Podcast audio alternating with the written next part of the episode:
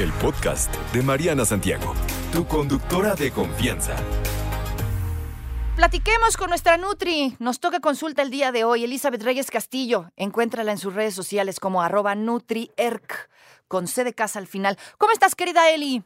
Hola, buen día, muy bien, ¿y tú? Bien, muchas gracias. Sí, aquí también estamos congelados, una cosa terrible. Oye, hablemos sobre la temporada navideña. ¿Cuántas veces nos ponemos de propósito, Eli, que ahora sí vamos a bajar de peso, que ahora sí vamos a hacer la dieta y nomás no jala, no funciona? ¿Cómo se sobrevive a esta temporada navideña, muñeca? ¿Por dónde empezamos? Empezamos porque, bueno, la idea es no hacer dieta, ¿no? Que de hecho se está poniendo un poco de moda este concepto. Así es. Pero bueno, de lo que se habla es no, no de que no acudas con un nutriólogo o que ya te resignes, sino simplemente de aprender a comer, ¿no? Porque si no, llevas una dieta que la, la obtienes de, no sé, la keto, la vegana, la, la que sea, que la obtienes a lo mejor de las redes o de tu mejor amigo, y entras al círculo, al problema del círculo de la dieta, que esto se vuelve inalcanzable. O sea, empiezas el lunes, el clásico, ¿no? En enero, y terminas el jueves o el viernes y ya no quieres llevar nada. Exacto. entonces, pues esto todavía te genera un efecto más grave que es el de rebote. Hay un estudio bien interesante que se llama el experimento de inanición de Minnesota, que fue en el año de 1944 y era bajo el contexto de la Segunda Guerra Mundial para ver los efectos de la guerra, o sea, qué pasaba con las personas que tenían pues una dieta de inanición en realidad y cómo se podían recuperar. Entonces, un fisiólogo de guerra que él se encargó pues de hacer hasta el tema de alimentación de ellos, eh, obtuvo 36 voluntarios eh, de los cuales, bueno, se supone que son voluntarios, pero son los que se negaron a participar en la guerra, entre 22 y 33 años que tenían buena salud. Y les dieron una fase de restricción severa, en la cual les daban muy poquitas calorías y generaron que bajaran 25% de su peso corporal. Y pues bueno, ellos experimentaron lo que sucede con muchas dietas mal puestas, que es mareo, pérdida de cabello, sensibilidad al frío, trastornos gastrointestinales, irritabilidad y baja concentración, entre otras cosas, ¿no? Y bueno, pues además una característica de ellos es que tenían una preocupación excesiva por la comida y todo el tiempo hablaban de comida. Entonces, no sé si lo, lo, lo relacionas, Mariana, pero esto pasa cuando las personas llevan dietas muy limitadas. O sea, todo el tiempo están hablando de recetas o viendo eh, comida y así, y están irritables, les cambia el ánimo. Entonces, bueno, pues eh, justo se relaciona con lo de lo de que estamos viviendo ahora, ¿no? Ajá. Y entonces la siguiente fase de estas personas, ya que bajaron de peso, eh, los nivelaron, o sea, les dieron calorías para volver a recuperar su peso. Y en la tercera fase era ad libitum, ya ellos podían comer lo que quisieran. Y bueno, tenían el comedor de la universidad y se veía que eh, no se les quitaba el hambre nunca. O sea, llegaron a comer cinco mil calorías, ¿no? Y les daban de desayunar y al ratito ya estaban otra vez formados en el comedor. Entonces, bueno, esto se relaciona totalmente con el círculo de las dietas.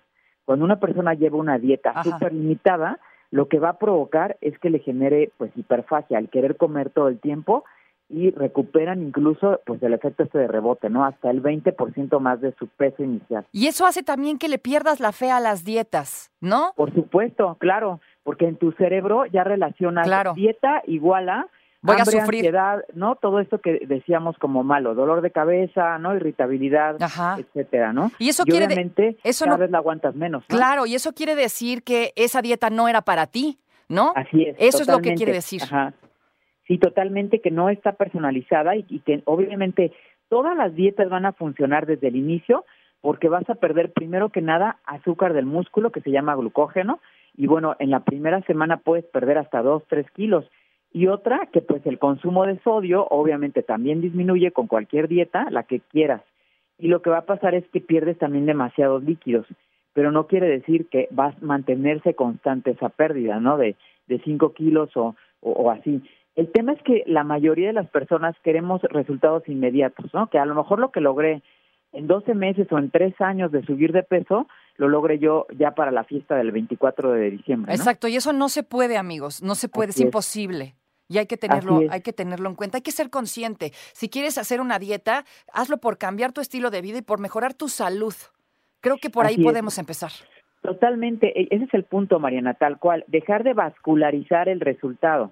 O sea, finalmente no no es solamente el hecho de que mi peso esté bien, sino de que mi salud esté bien, yo me sienta bien, como que anotar O sea, aparte del parámetro de la báscula, también anotar lo que estoy cambiando. A lo mejor mi digestión está mejorando, mi estado de ánimo, mi energía, ya puedo hacer más cosas en el gimnasio. O sea, no solamente basarnos como en, parámetros inalcanzables, ¿no? Que justo ese es un punto del fracaso. Todos los cánones estéticos que van a generar insatisfacción y parámetros inalcanzables, ¿no? El todos querer ser como Shakira o como Jennifer López, ¿no? Y finalmente no tenemos ni siquiera la complexión, ya que los huesos anchos sí existen, entonces no podemos obsesionarnos con un peso.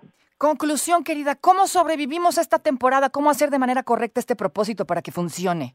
Pues algo importante, eh, primero que nada es eh, asesorarnos siempre de un entrenador, de un nutriólogo, de un terapeuta, de un psicólogo si lo necesito.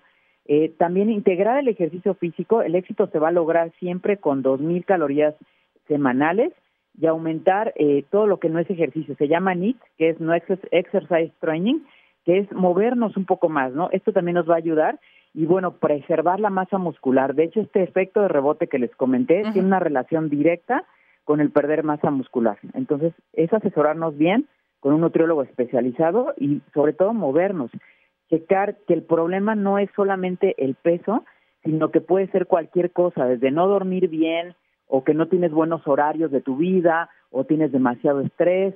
Entonces nada más estamos viendo como que la punta del iceberg, que es el peso, y abajo de eso hay un montón de problemas que, que puedes corregir de hábitos de vida.